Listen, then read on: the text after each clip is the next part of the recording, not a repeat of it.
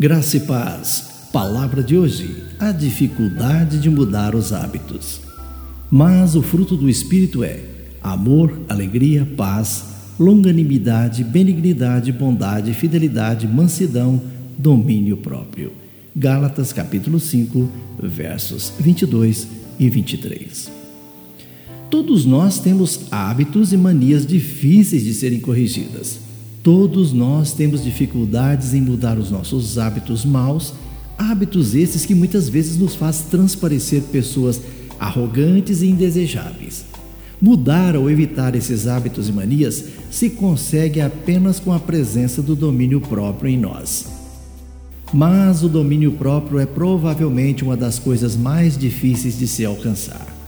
Quantas vezes somos derrotados por um hábito ruim, uma atitude torpe ou uma disposição equivocada, não é mesmo? Com certeza todos nós um dia já passamos por esse vexame. Fazemos promessas de aperfeiçoamento, pedimos a alguém que nos ouça prestar contas, mas lá no fundo nós sabemos que não temos a vontade ou a habilidade de mudar. Podemos falar, planejar, ler livros de autoajuda, mas ainda achamos difícil vencer e controlar muitas coisas em nosso interior. Felizmente, Deus conhece as nossas fraquezas e Ele também conhece o remédio. A Bíblia diz o que diz o nosso versículo em destaque: que o fruto do Espírito é amor, alegria, paz, longanimidade, benignidade, bondade, fidelidade, mansidão e domínio próprio. A única forma de alcançar o domínio próprio é permitindo que o Espírito Santo nos controle. Em outras palavras, a nossa prioridade não é o esforço, mas a entrega. Viver cada momento confiando de modo submisso no Senhor, ao invés de em si mesmo.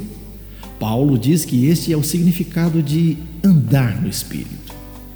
Deixe-me perguntar: você já está pronto para uma mudança? Você pode mudar, pois Deus habita em seu coração. Conforme você entregar-lhe o controle, ele o ajudará a dar frutos de santidade. Lembre-se, Deus está muito mais preocupado com a nossa entrega do que com a nossa habilidade. Tenham todos um bom dia. Eu sou o pastor Saulo Hermínio, da Igreja Batista Shalom de Goiânia.